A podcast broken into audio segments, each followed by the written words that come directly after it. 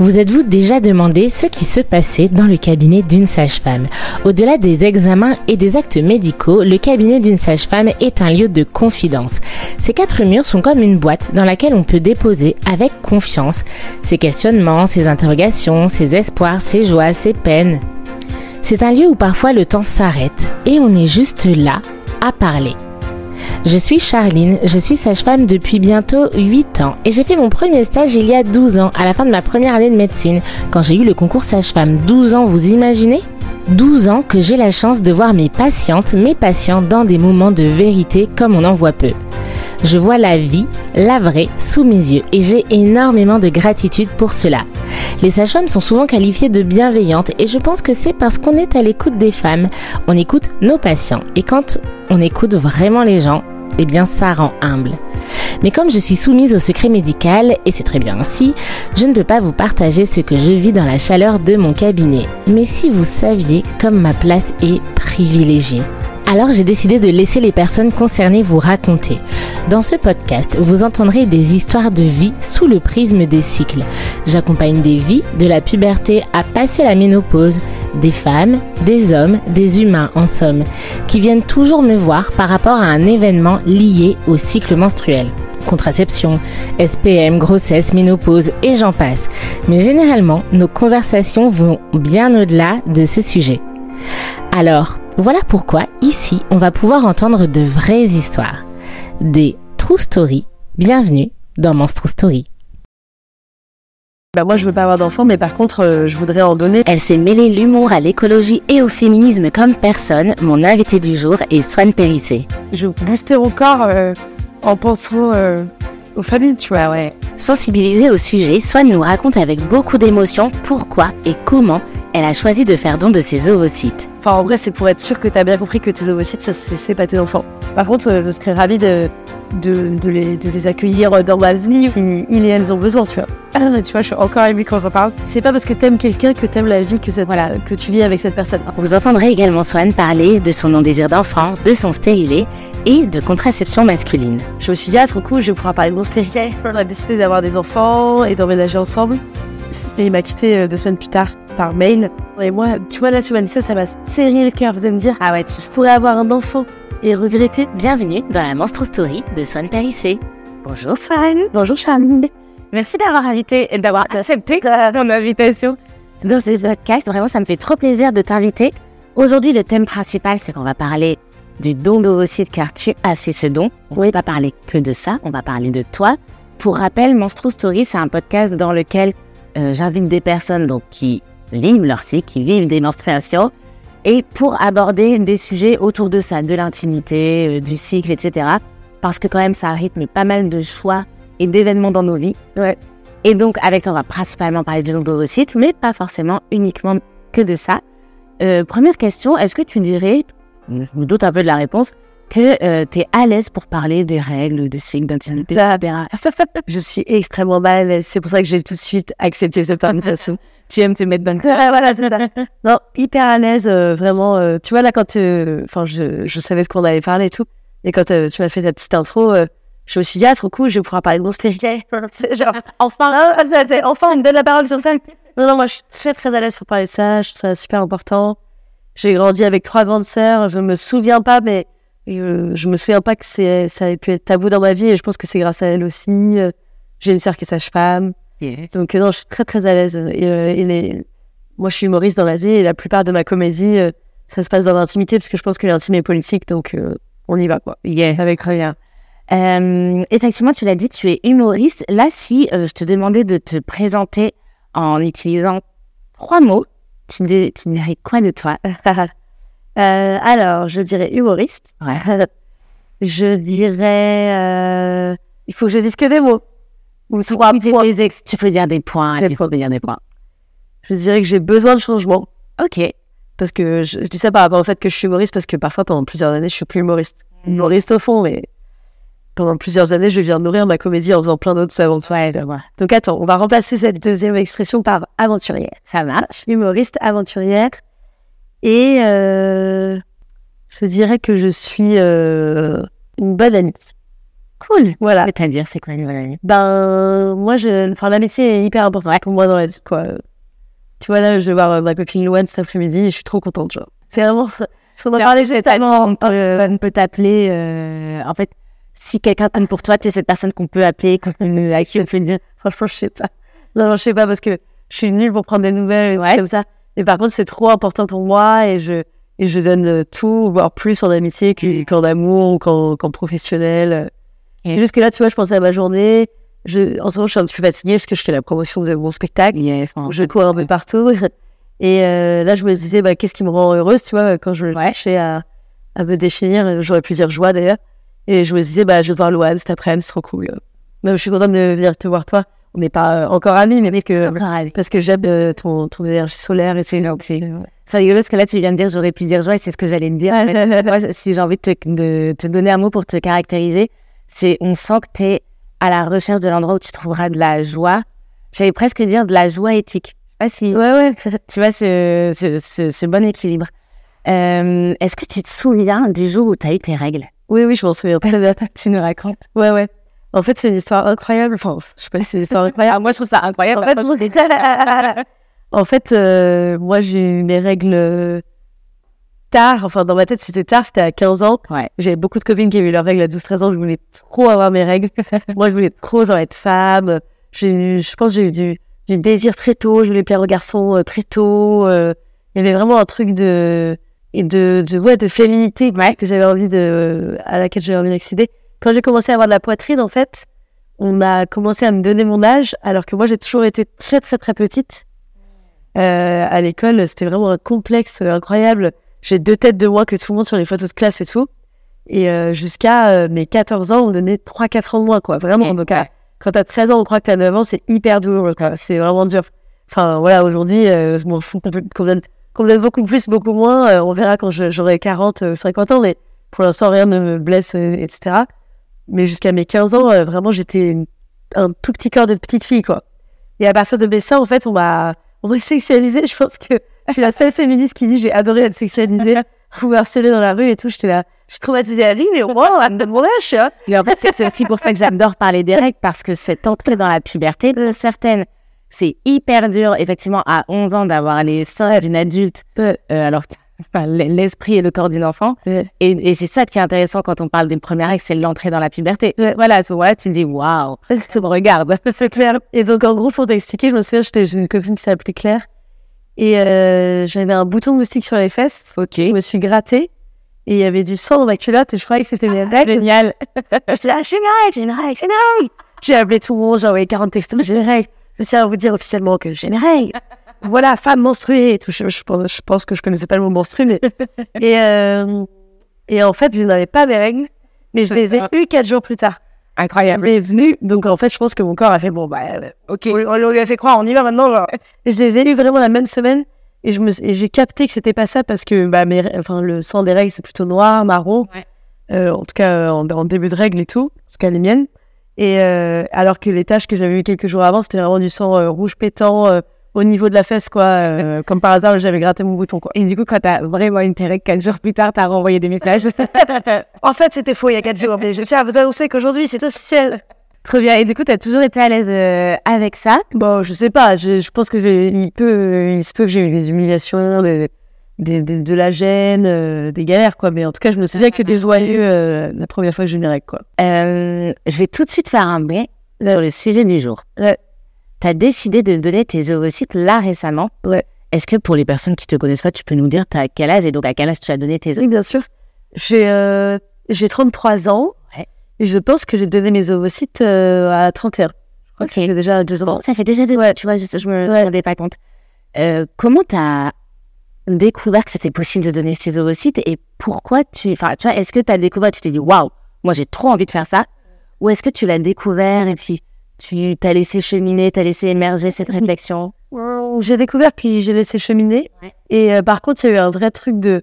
Enfin, c'est vraiment un délire. En tout cas, euh, moi, j'ai grandi en ville. Euh, j'ai grandi à Paris avec des gens plutôt de, de classe moyenne supérieure, même si en étant humoriste, après, j'ai, j'ai, je suis sortie un peu de mon milieu. voilà, mais c'est juste pour expliquer aux gens. que peut-être les gens autour de moi ont des enfants tard. C'est plutôt ça, parce que je sais que les gens qui vivent en ville classe moyenne supérieure, ils ont des enfants plutôt vers 35, 37. Ouais. Euh, mais en gros, c'est vraiment un délire entre, euh, entre 29 et 32 ans, comment ça devient euh, présent dans les conversations, quoi. C'est incroyable. Vraiment, c'est à quel âge, toi? Moi, j'ai 32 ans. Ouais. Euh, bah, c'est-à-dire que l'an dernier, j'ai trois amis sur un groupe de six qui étaient enceintes en même temps. Ah ouais, ouais. C'est un truc de dingue. Vraiment, il se passe un délire où Ouais, ça me fait trop rire, les gens qui croient vraiment à l'instinct maternel ou qui se pensent un- qu'il se passe un truc chez les, euh, chez les femmes et tout. Non, il se passe un truc dans la société où tout le monde en parle tout le temps. Où, où moi, 100% du temps, j'ai des pubs pour le- les tests de grossesse euh, sur mes pages YouTube et tout. euh, alors que je m'en tamponne, vraiment, je suis.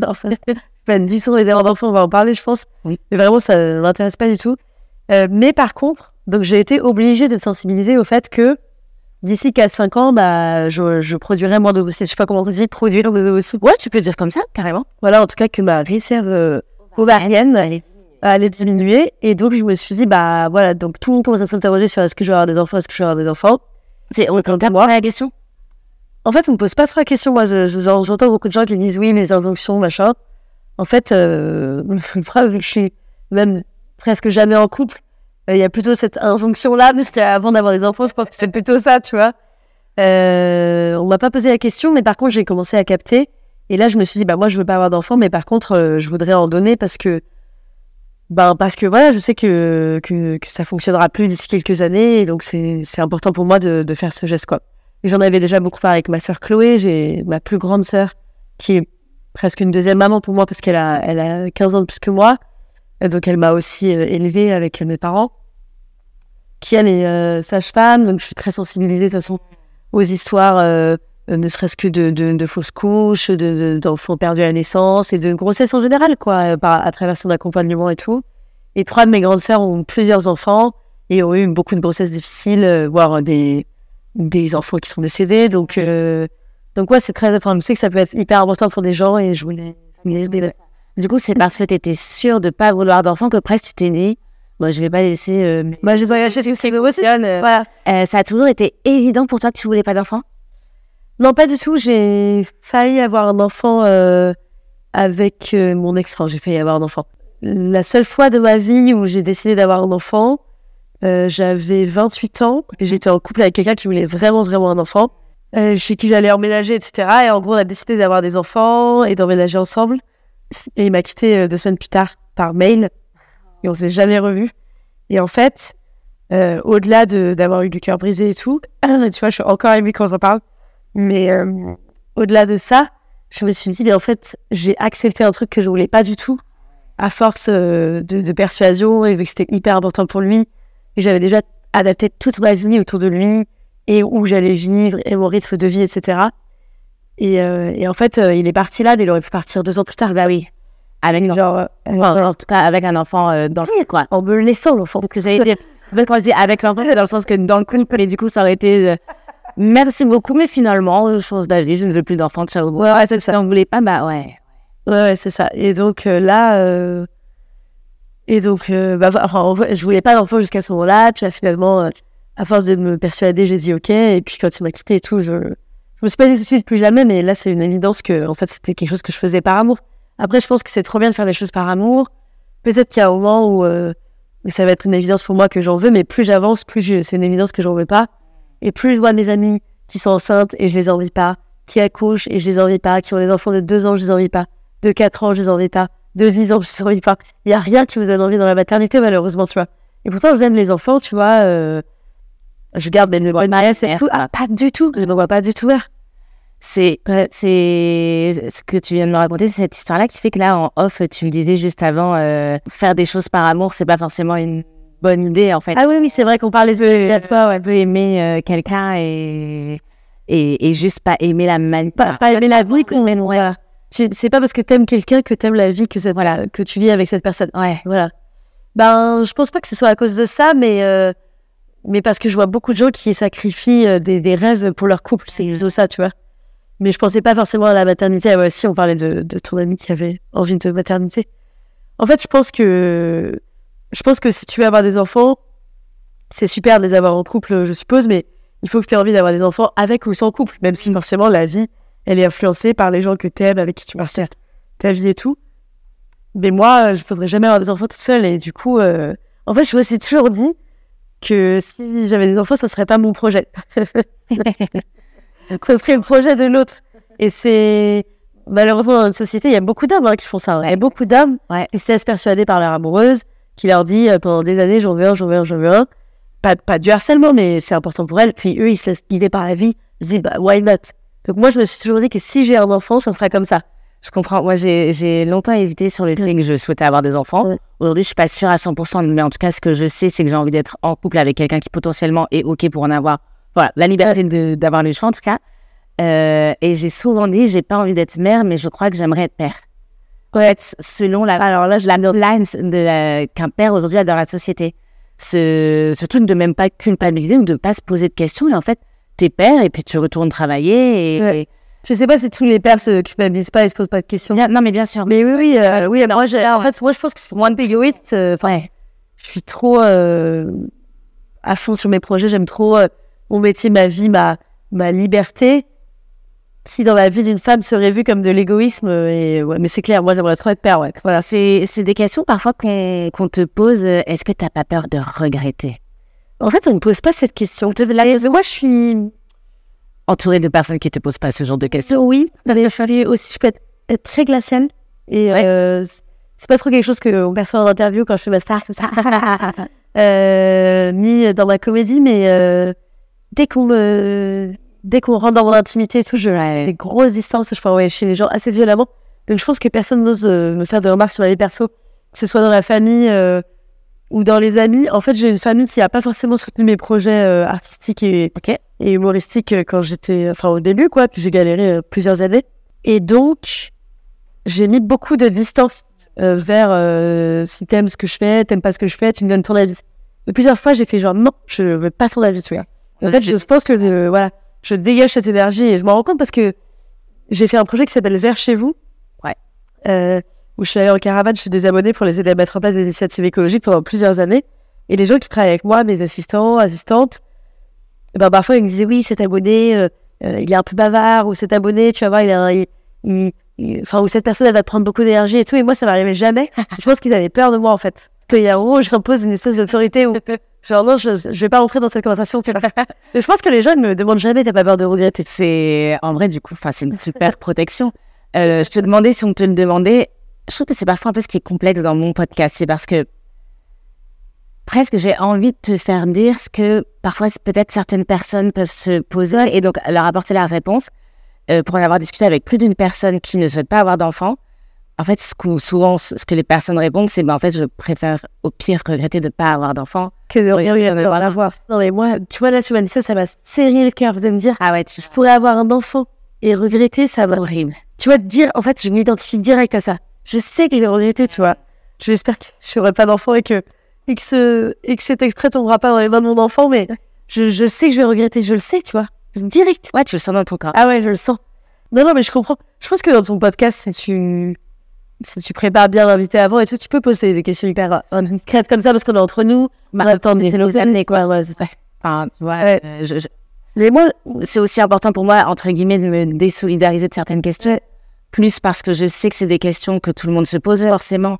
Euh, étant sage-femme et connaissant plein de parcours de vie, il y a plein de questions où j'ai les réponses, euh, on va dire, générales. Même si ce qui m'intéresse, c'est ce que toi, tu vis. Et du coup, je voudrais juste te dire un truc. Un autre truc, c'est que moi, je pense qu'il y a plein de façons d'être parent. Ma meilleure amie s'appelle Louane. Euh, je pense qu'elle aura des enfants. Enfin, en tout cas, elle veut. Et moi, j'ai trop hâte d'être leur tata, tu vois. Je m'interdis pas d'adopter des gens.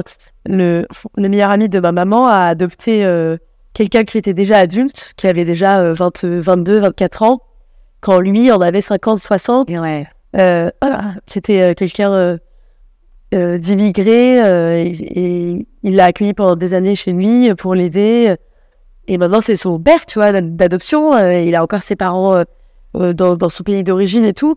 Et donc, je pense qu'il y a plein de façons d'être parent et je pense pas que ça s'arrête à 40, à 42 ans quand tu quand as plus d'ovocytes. Enfin, tu vois, il y a un truc. Euh, de plus en plus, j'aime bien cette euh, expression. On parle de plus en plus de faire famille. Ouais. Pas de la simple définition de la famille. En fait, c'est c'est pas forcément euh, un couple et deux, et un, et deux enfants. Tu vois, j'allais dire un enfant, mais C'est vraiment tout le temps l'image qu'on a d'un couple et deux enfants.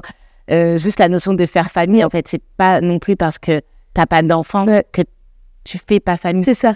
Moi, je commence, euh, bah, à mon âge, je, je commence à avoir des relations avec des, des hommes. euh, désolé, le nez mouché. Après, c'est ça, je vais faire des jeux bruits. non, non, c'est vrai. voilà, c'est c'est mon glamour. Euh, je commençais à avoir des relations amoureuses avec des, des papas séparés qui ont des enfants.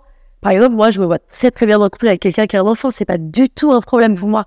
Tu vois, euh, et même d'être un soutien pour cet enfant et de et, euh, et j'ai des copains qui ont été beaux papas, encore des beaux papas, qui se sont séparés de la de la maman, qui sont toujours très amis avec l'enfant qu'ils ont élevé pendant des années. Enfin, donc en fait, pour moi, euh, ça veut pas dire euh, pas d'enfant dans ma vie, tu vois. Je comprends complètement. Concernant le don d'ovocytes, Oui, tu nous racontes un petit peu comment ça se passe, comment tu l'as vécu. ouais, avec plaisir. Donc moi, j'ai fait un don d'ovocytes quand j'étais encore un peu nomade, donc euh, je vivais un peu dans toute la France. Et ça, ça a été la chose la plus galère parce que bah il y a plein de tests à faire, etc. En gros, moi, j'ai pris rendez-vous à l'hôpital. Euh, je peux pas dire pour des raisons de confidentialité dans quel hôpital on était suivi. Euh, parce que ben, je le savais pas, ils auraient dû me le dire parce que j'étais influenceuse, tu vois. Mais ils m'ont pas donné tous les détails, j'étais là, oui, bah, elle va garder ça discret, mais moi, moi j'ai que deux, trois boulettes devant des centaines de milliers de personnes. c'est bon, c'est effacé maintenant. Donc j'ai pris rendez-vous dans un super hôpital, et donc j'ai été accompagnée, donc j'ai eu un premier rendez-vous euh, médical, j'ai dit, je veux donner mes ovocytes, on m'a demandé un peu pourquoi. Après, il faut faire plein de tests. Euh, attends, ça, je vais, je vais décrire les étapes. Tu veux décrire les Ah, étapes oui. maintenant? Ok, trop bien. Donc, bon, j'ai pris rendez-vous chez le médecin. J'ai dit, je veux faire un don d'ovocytes. Le médecin qui était une femme m'a dit, ah bah c'est super, euh, voilà comment ça va fonctionner, euh, pourquoi tu, tu veux le faire, etc. Donc j'ai un peu raconté ma life. Après, j'ai fait toute une batterie de tests médicaux pour savoir si ça allait pas me, enfin, compromettre ma santé et surtout si j'avais pas des maladies génétiques que j'allais euh, par erreur euh, transmettre, euh, voilà, dans mon don de Ça c'est cool parce que c'est des tests qui normalement coûtent hyper cher et là c'était tout, tout remboursé. Et puis c'est cool de le faire euh, sur toi tant que t'as pas donné les ovocytes plutôt que sur les ovocytes alors que tu as fait toute la procédure. Bien sûr, ouais. Parce que c'est une procédure lourde quand même. Ah voilà. Ouais. Enfin, tu vas nous expliquer, mais Ouais. c'est cool de le faire avant la procédure. C'est ça. Donc là, euh, dans mes souvenirs, il y avait euh, des frottis, enfin un frottis au moins, plein de prises de sang, des prises de sang dans des centres en particulier parce que euh, voilà, il fallait envoyer le test ADN, je j'y connais rien, mais euh, qui revenait trois semaines plus tard et tout. Donc là, ça commençait à être un peu galère pour moi nomade parce qu'en fait, un jour, euh, j'étais euh, à Lille, euh, trois semaines plus tard, j'étais à Montpellier, voilà. Ensuite, euh, tu as un premier rendez-vous avec une psy, je crois, ou un brassier, et un anesthésiste. Alors, psy, c'est pour voir, en fait, euh, enfin, en vrai, c'est pour être sûr que tu as bien compris que tes ovocytes, ça, c'est pas tes enfants. Ouais. C'est hyper important. Essentiel. C'est essentiel parce qu'en fait, moi, je fais un don d'ovocytes. Il faut savoir qu'aujourd'hui, ça a changé la loi depuis. euh, ça a changé il y a deux ans. Juste avant que je fasse le, le don. Aujourd'hui, si tu fais un don d'ovocytes, c'est anonyme, c'est gratuit, tous les frais sont remboursés, bien sûr. Et globalement, ils te font passer avant tout le monde pour tes prises de sang, ils te font passer avant tout le monde pour tes échographies, euh, parce que tu en fais régulièrement au cours de, du process et je vais vous expliquer ça avec plaisir. Mais en gros, euh, à 18 ans, enfin, les enfants nés- issus du don d'ovocytes, si ils et elles le savent et si ils et elles veulent, ils peuvent euh, avoir mon, mon identité. Donc ça ne veut pas dire que le lendemain, il va, cette personne va, ou ces personnes vont obtenir mon numéro de téléphone et débarquer chez moi. Enfin, c'est pas du tout comme ça.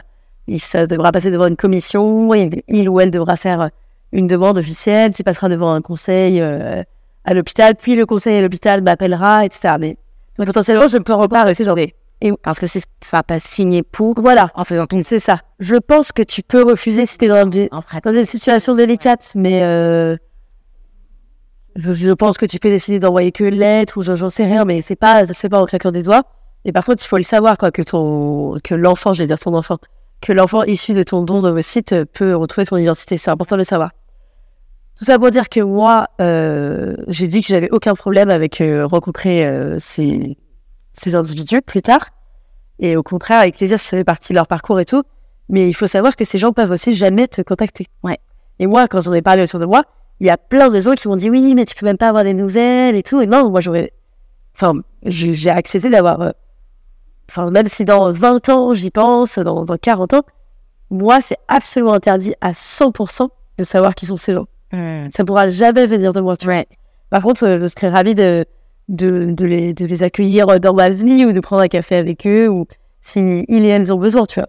Mais moi, euh, Enfin, je le fais complètement pour eux, tu vois. Genre, moi, je. Je pense qu'il y a une question que beaucoup de monde se pose, c'est, et c'est aussi pour ça que c'est important, tu dis, c'est pas tes enfants, il y a le côté, euh, le- tu vas pas les élever, etc. Mais aussi même euh, en termes de loi, c'est bête, mais aujourd'hui, tu es une personnalité publique, clairement euh, une superstar. Bientôt, millionnaire, ça que je Voilà.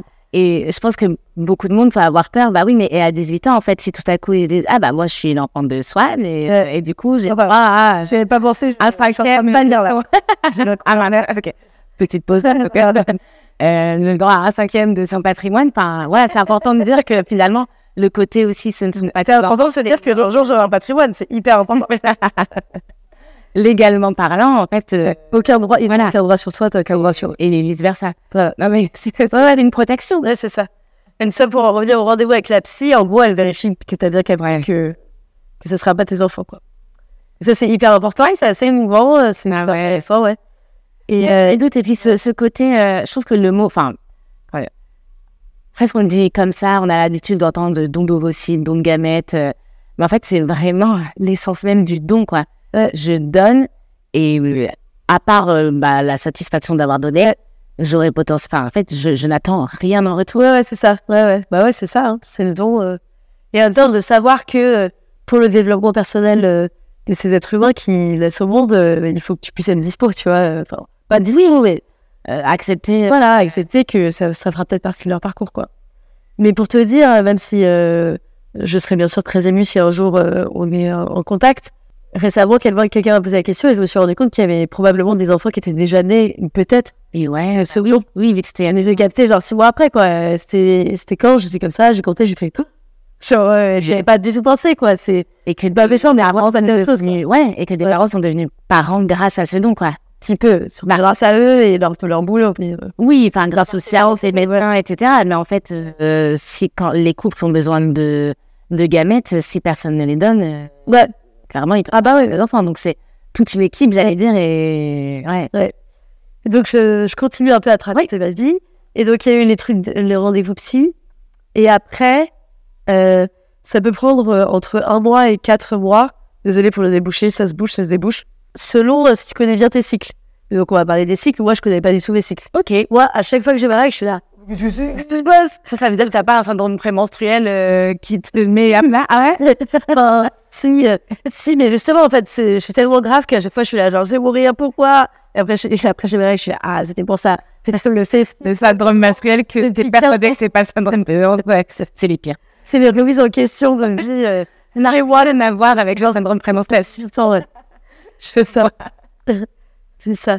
Non, mais moi, euh, donc, moi, j'ai un stérilet en cuivre depuis, euh, depuis plus de 10 ans maintenant. Ouais. Je l'ai changé, en cas Merci de le préciser. Mais attends, mais je te, je te raconte juste un truc parce que pendant le confinement, moi, j'étais censée euh, Les changements. chan- le changer.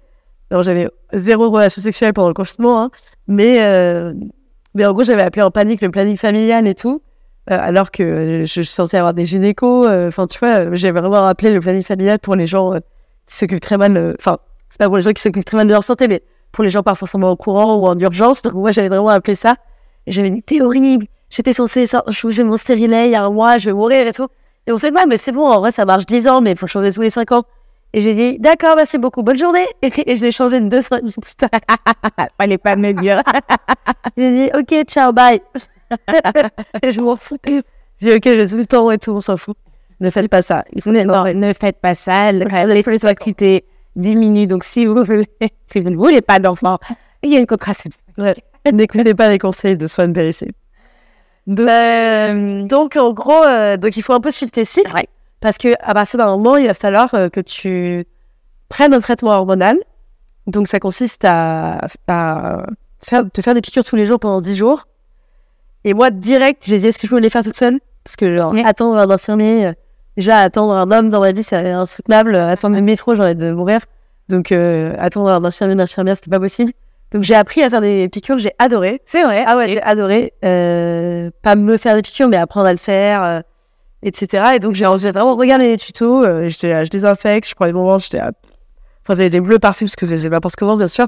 Mais donc, tu fais des piqûres pendant 10 jours et là, il faut être vraiment alerte sur ton cycle, quoi, pas le faire n'importe quand, etc. Et à partir de là, tu fais beaucoup de prises de sang et beaucoup d'échographies. Donc, je pense au moins 4 ou 5. à ce moment-là, te...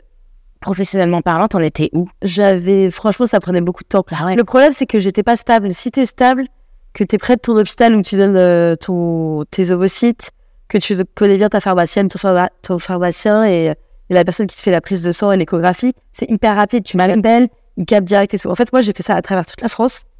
Donc, c'est pour ça que c'est impossible de reconnaître où j'ai fait le don d'ovocytes parce que, genre, vraiment, c'est dans. Il y a des images partout. Et euh, il y avait des gens euh, qui étaient émerveillés parce que c'était un don qui faisait passer, d'autres qui me méprisaient.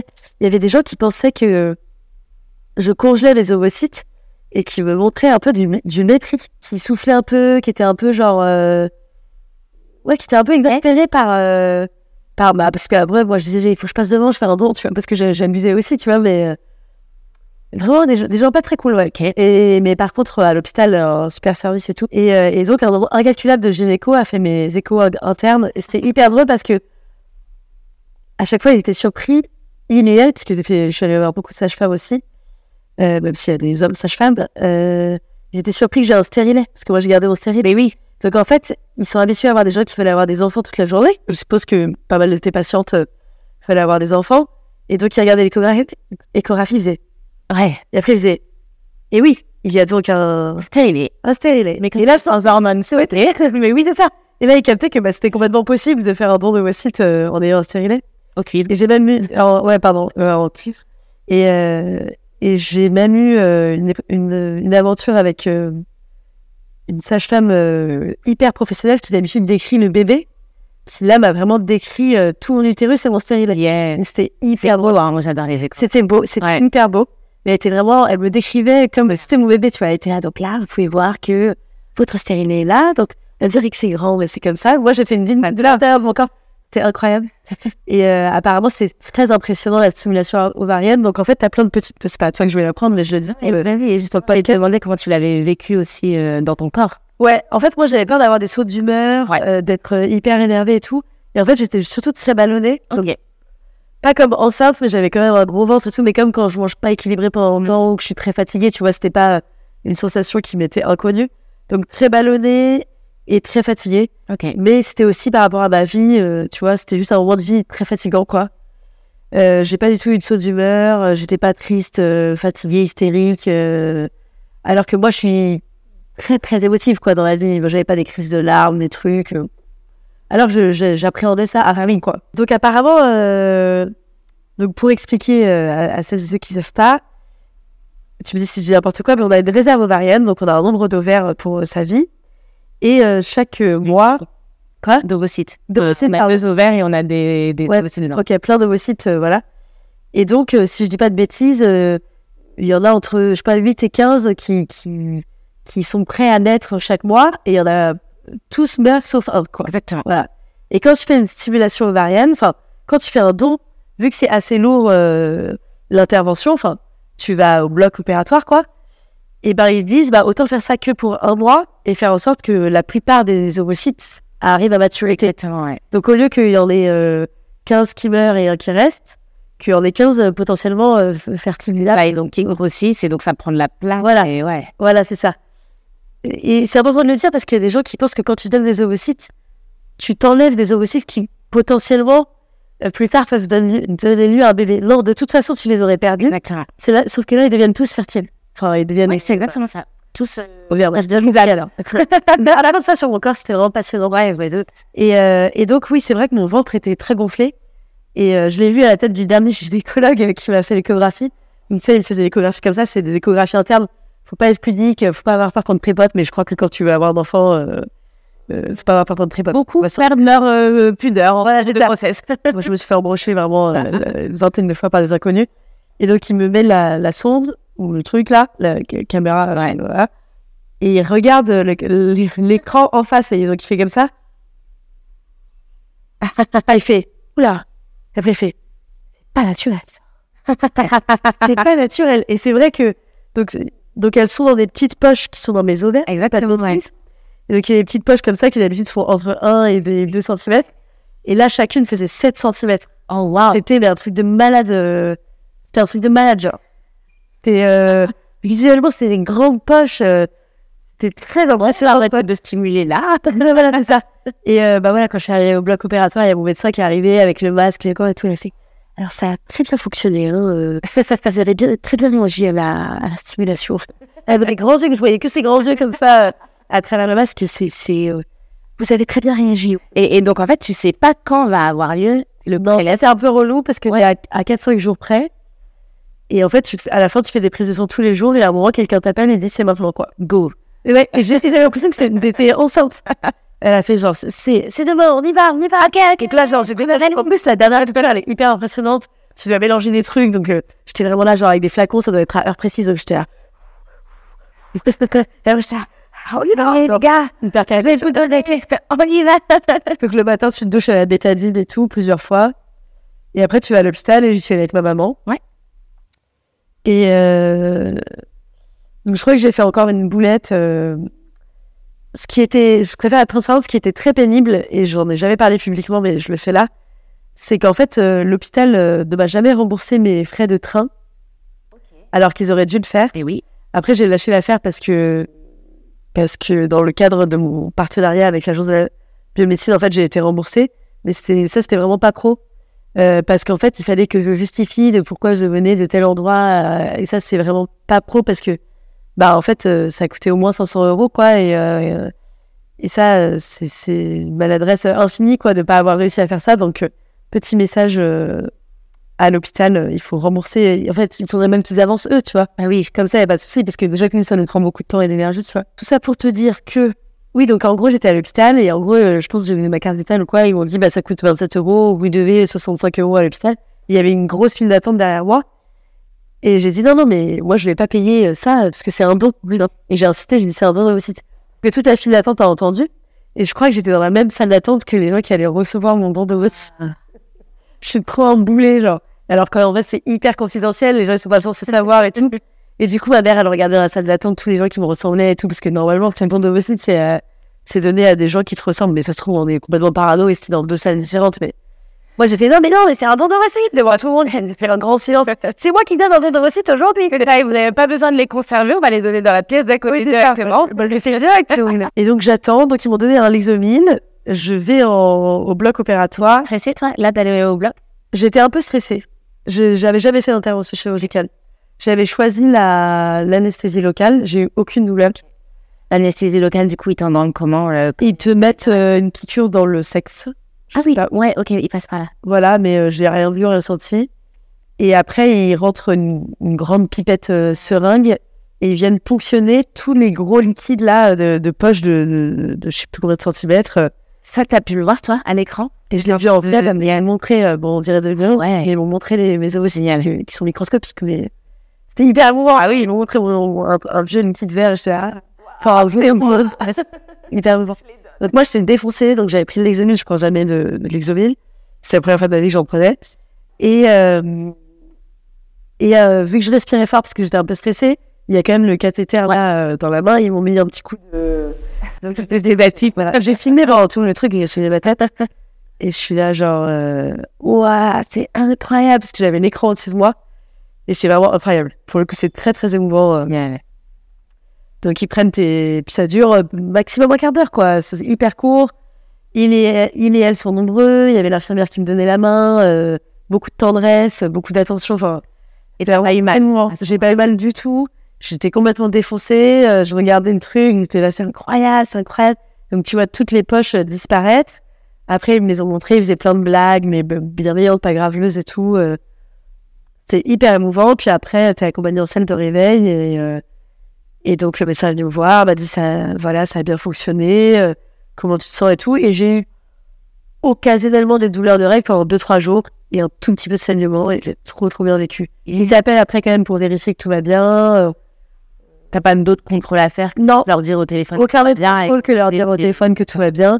Et en sachant que si ça va mal, ils te prennent direct. Enfin, t'as aucune attente. Tu dois pas prendre un rendez-vous euh, 24 heures sur 24. Je sais qu'il peut y avoir des, des effets secondaires. J'en ai parlé. J'ai fait une vidéo sur mon don d'ovocyte. Il faut le dire euh, sur ma chaîne YouTube. Une vidéo sur mon don d'ovocyte. Et une vidéo où je réponds à toutes les questions sur le don d'ovocyte. Et, euh, et voilà. Et j'ai retrouvé mon état de ventre normal un mois après. Mais si tu veux, c'est avec le recul que je me suis rendu compte que j'avais le ventre qui avait changé. Parce que un mois plus tard, j'étais un peu soulagée, tu vois. Je me sentais moins malhonnée. Je me le disais pas pendant le, le don. Et donc, c'était incroyable. Et juste pour information, je ne peux pas et je ne saurais jamais combien de vos sites ils ont réussi à obtenir. Ça, je pensais que tu voulais le savoir. Non, donc euh, il me l'aurait juste dit si ça n'avait pas du tout fonctionné. S'il y avait eu un, ou deux ovocytes ou pas du tout, vu que ça a impliqué ma santé, il me l'aurait dit.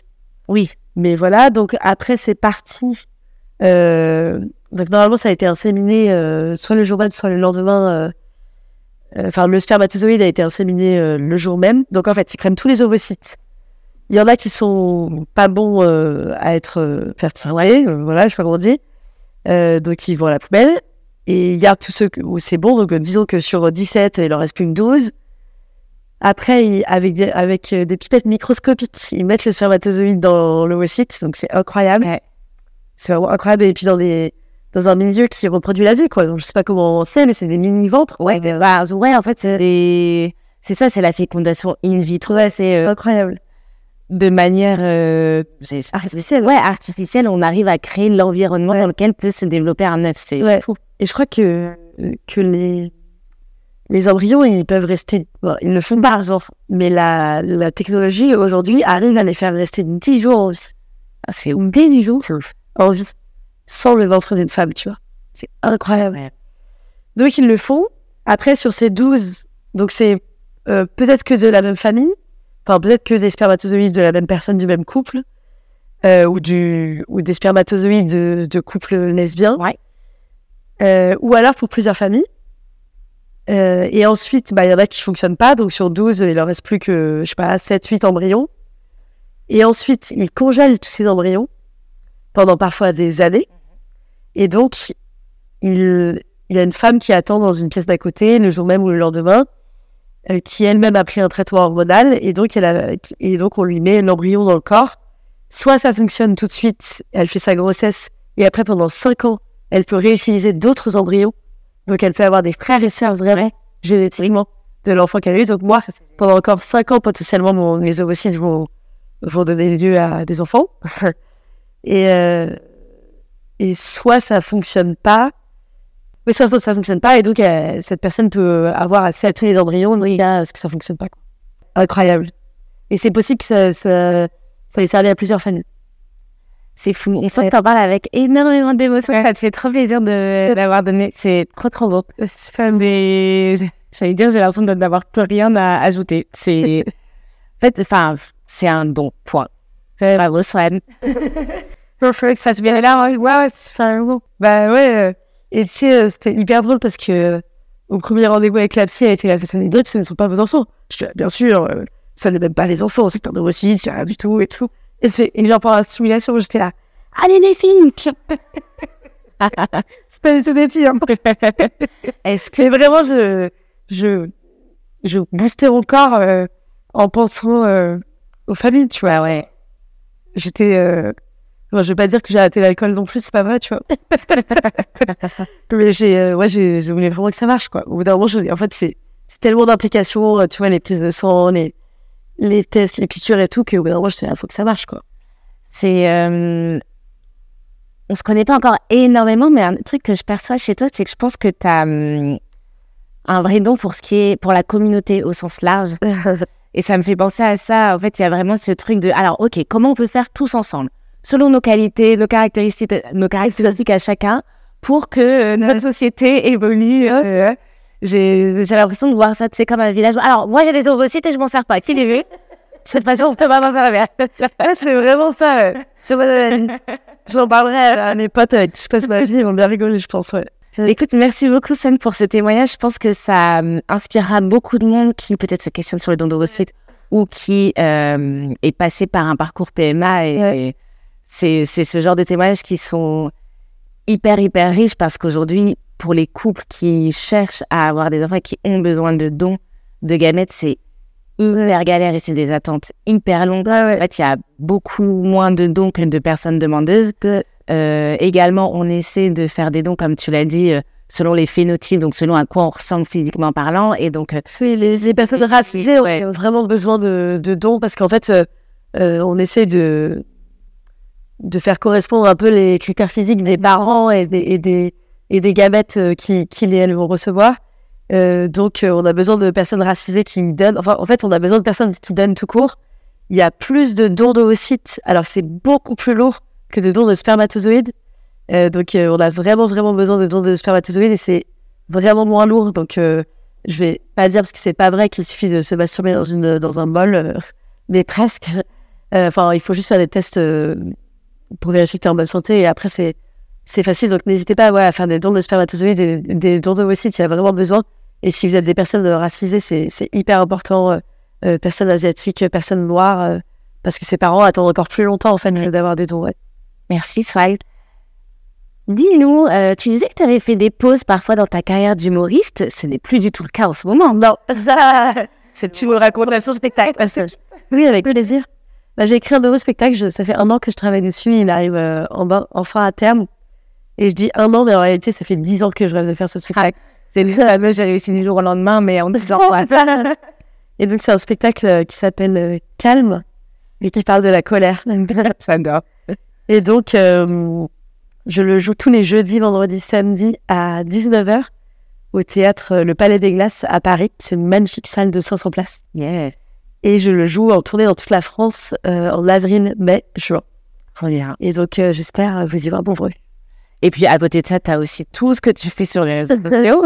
Comme si la scène, c'était pas. Euh, ça ne prenait pas suffisamment d'énergie. là, tu as un, Je dis podcast, mais c'est une émission. Tu appelles ça comment Ouais, c'est un talk show, en fait. Ouais, un talk show devant un public qui s'appelle Il y a plus de saison. Parce que moi, l'un de mes sujets de prédilection, c'est pas du tout les ovocytes, c'est euh, l'écologie. Et donc euh, c'est un spectacle drôle euh, qui est en même temps un entretien avec un ou une spécialiste de l'écologie sur ces vies qu'on pourrait avoir si bah, si on fait rien face à la crise climatique, mais aussi si on décide de se retrousser les manches. À quoi pourrait ressembler notre société si si on décidait tous ensemble de changer le monde, quoi. Tu dirais que ta conscience écologique, elle a influencé ta manière de voir les cycles, les règles ou, je sais pas, la, ta contraception euh. En vrai, pas du tout. Ouais, c'est intéressant ce qu'on l'évoquait un petit peu avant. Euh, pas du tout. Euh, ça fait moi, ça fait très longtemps que je suis pas du tout dégoûtée de, du sang de, de, de, mes règles, de mon corps. J'ai, ça fait des années moi que j'ai des partenaires, par exemple, qui acceptent d'avoir des relations sexuelles avec moi quand j'ai mes règles. Je trouve ça trop bizarre de pas accepter ça, tu vois. Après, pour des raisons pratiques, forcément, c'était pas forcément dans le mood, mais euh, le sexe c'est plein de fluide, tu vois. Donc euh, voilà, non, ça n'a pas du tout changé euh, mon cycle. Je suis très contente d'avoir arrêté la pilule et j'ai arrêté la pilule, euh, je pense à à 17-18 ans, j'ai dû la prendre pendant 2-3 ans, de mes 15 à mes 18 ans. parce qu'en fait, c'était plus pratique d'avoir un stérilet en cuivre, en fait. C'était vraiment ça. Et oui, quelques, quelques mois, j'ai souffert parce que ça faisait un peu mal. Mais en gros, mon gynéco à l'époque, qui était un homme super, parce que moi, j'ai eu plein de problèmes de MST quand, genre, quand j'étais hyper jeune et tout, euh, c'était n'importe quoi. Euh, bah, en gros, il regardait euh, tous les trois mois si mon utérus était prêt, quoi. J'ai vraiment ce souvenir de le supplier et de dire alors? Et genre, dès qu'il m'a dit, il était là, non, c'est pas possible, non, c'est pas possible, un jour, il a dit, c'est bon. Je dis, c'est bon? Je comprenais pas du tout ce qui se passait là-dedans, tu vois, j'étais là, genre, what the fuck? Et en fait, je me, je me suis dit, quoi, il, a, il a grandi, genre, je sais pas. et donc, à partir de là, j'ai vraiment eu des stérilés en cuivre tout le temps et c'est un bonheur, je pense, à ma contraception une fois tous les cinq ans, quoi. Après, je me protège énormément parce que t'as, bah, de toute façon, t'as toujours des risques de, de MST, mais euh, c'est aggravé, en fait, quand t'as un stérilet en cuivre. Mais ça donne quand même beaucoup de moins de maladies que la pilule, quoi. La pilule contraceptive, c'est une révolution, c'est hyper important. Euh, et il faut la prendre si vous voulez pas avoir d'enfant. Surtout si vous pouvez pas porter un stérilet en cuivre. Mais je vous, je vous incite euh, toutes, toutes les personnes qui possèdent un utérus qui ont des risques de grossesse à, à vous renseigner, quoi. Demandez vraiment à vos médecins euh, et à ne pas accepter un non euh, comme réponse s'il n'y a pas d'explication derrière. Parce que moi, mon utérus n'était pas prêt, mon corps était trop petit, en fait. Et en fait, j'ai ce qu'on appelle un mini stérilet. Ça existe, c'est un taille XXS, enfin, tu vois. Et, euh, et c'est un bonheur parce que j'y pense que tous les 5 ans. moi, j'oublie ma pilule souvent, j'ai pris la pilule le lendemain plein de fois. et c'est hyper mauvais pour le corps. Je, je connais pas les détails, mais voilà, je sais que c'est ça provoque vraiment le cancer et tout. Après, c'est plus important de l'apprendre que d'avoir des grossesses non désirées. C'est important de le dire, mais voilà. En tout cas, c'est pas l'écologie qui m'a incité à, à ne, pas prendre la pilule, mais je suis hyper contente de ne pas prendre la pilule parce que j'y pense. tu vois, je comprends. Ça, je pose, je pose, la question parce que parfois, il peut y avoir euh, des, des réflexions écologiques là-dessus. Euh, effectivement, tu l'as dit, la pilule, euh, je, me, euh, je rajoute mon petit truc de sage-femme pour. Euh, concernant la pilule, tu l'as dit, en fait, c'est une révolution. Et euh, mais c'est sûr que c'est des hormones, donc ça à prendre dans un contexte. Il vaut mieux prendre la pilule que de l'arrêter du jour au lendemain et, prendre des risques, c'est sûr. Ça dépend aussi de son âge, si on fume, si on fume pas, de sa, euh, de son mode de vie, ce qu'on consomme au quotidien. Euh, ne culpabilisez pas si vous prenez la pilule et que c'est la contraception de rêve. ouais, bien Ça, c'est déjà suffisamment galère. Euh, mais pour le coup, ce qui est intéressant, ce que moi j'ai appris dans mes études, c'est qu'il y a qu'en France où on prend autant la pilule. Ouais, On est le pays numéro un de la consommation. euh, ouais, ouais, en Angleterre, euh, beaucoup plus de femmes ont les stérilets et tout. Ouais, j'ai entendu C'est assez récent finalement le, la démocratisation des ouais. en France. Enfin, Dans ce sens-là, je trouve que c'est intéressant de se questionner euh, tranquillement, sans pression. Ouais, c'est ça. C'est déjà assez complexe la Je contraception. voudrais juste dire un autre truc, c'est que dans les milieux écolos, c'est vraiment des milieux alternatifs qui, qui remettent euh, en question l'ordre établi et c'est très très sain euh, parce qu'il y a plein de choses que notre société nous impose euh, qui sont problématiques et qui vont mener à la, à la ruine de l'humanité vraiment. Mais il y a beaucoup de gens qui ont des idées fausses aussi sur l'automédicamentation et il y a beaucoup de gens qui prennent, qui n'ont pas de stérile en cuivre et qui ne prennent pas la pilule et qui font en fonction de leur cycle, tu vois, qui vérifient leur température, leur, leur je connais rien, leur l'air, leur glaire, etc.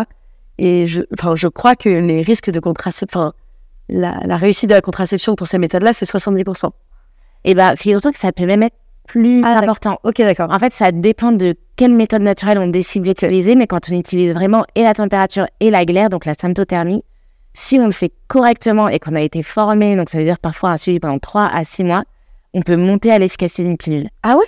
Mais par contre, si on se dit je compte mes jours, là on est. euh, Ok, voilà. Donc bon, bah, il faut le faire. Ah ouais, ouais. Très sérieux. Ouais, voilà. ouais, très- que, enfin, je tiens à préciser parce que, euh, en gros, dans les milieux, alternatifs, il y a, y a des gens qui sont, enfin, c'est bien de remettre en cause même la façon dont on fait la santé normale et surtout sur les, la prévention. Ouais, vois. mais il y a des gens euh, qui essayent de soigner le cancer avec des plantes euh, et qui couchent avec le, pas avec n'importe qui parce que je suis pas un vieux boomer, mais ça- je couche beaucoup euh, sans protection et sans vérifier en disant bah ça doit le faire au niveau de mon cycle.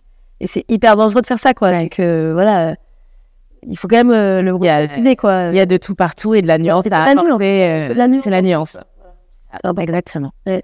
Est-ce qu'il y a un sujet sur- que tu avais trop envie On a parlé de ton stylé. Euh, Est-ce que tu avais un sujet que tu avais trop envie euh, d'aborder euh, avant Il y a un sujet dont je parle dans mon spectacle Calme.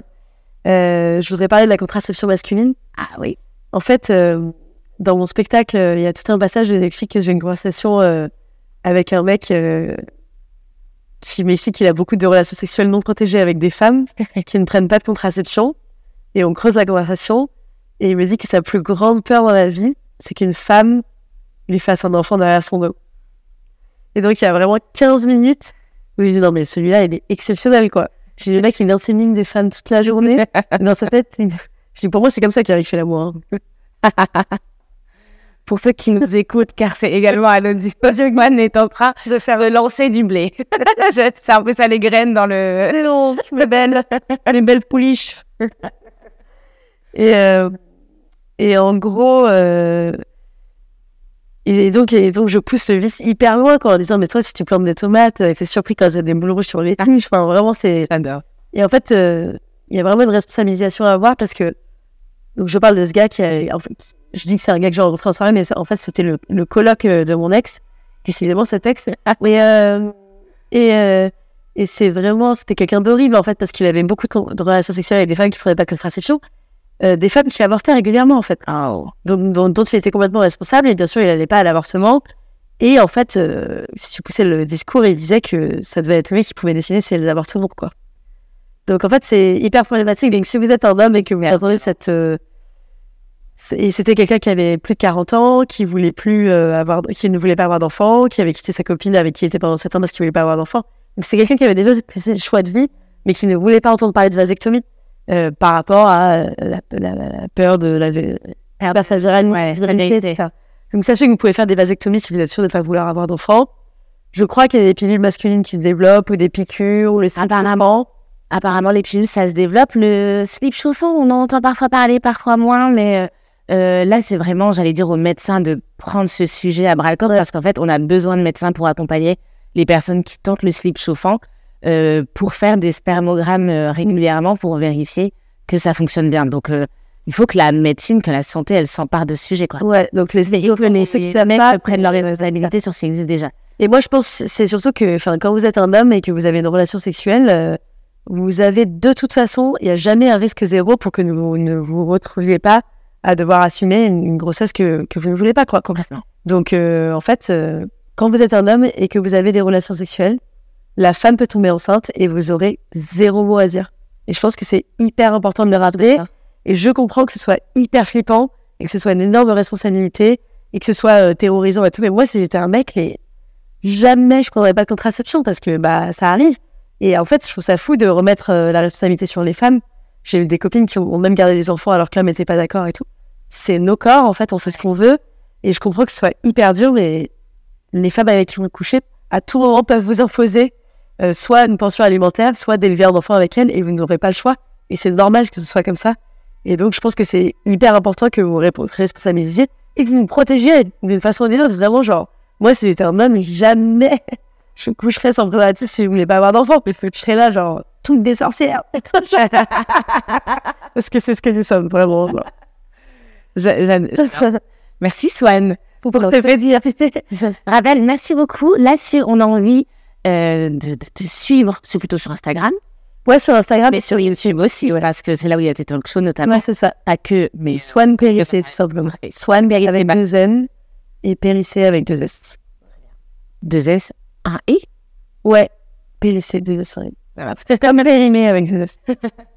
Voilà. Alors que mes autres sites, euh, ça, eux, je peux vous dire qu'ils sont super. Je peux vous dire que. Merci beaucoup Swan pour ta confiance. Enfin, vraiment, merci pour tout ce que tu as délivré. C'est un nouveau don. Merci pour tout ton travail.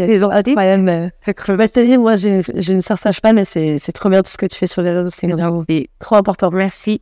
Et, euh, et puis voilà, j'avoue que je suis contente aussi qu'on ait pris un temps pour discuter. En toute honnêteté. Euh, je vous mets tous les liens pour retrouver Swan, euh, son compte Insta, son, sa chaîne YouTube. Euh, il y a, il y a un lien, t'as un site avec tes dates de spectacle ou c'est plutôt. Ouais, ouais, j'ai un site avec mes dates de spectacle. Ça, je les mettrai euh, description. TikTok aussi. Et TikTok, voilà. Euh, et puis, écoutez, si vous avez aimé ce sujet, n'hésitez pas à le partager au plus grand nombre, à mettre un petit pouce en l'air ou 5 étoiles selon où est-ce que vous avez écouté ou regardé cet épisode. Et nous on se retrouve la semaine prochaine pour d'autres sujets et pour Monstro Story dans quelques temps.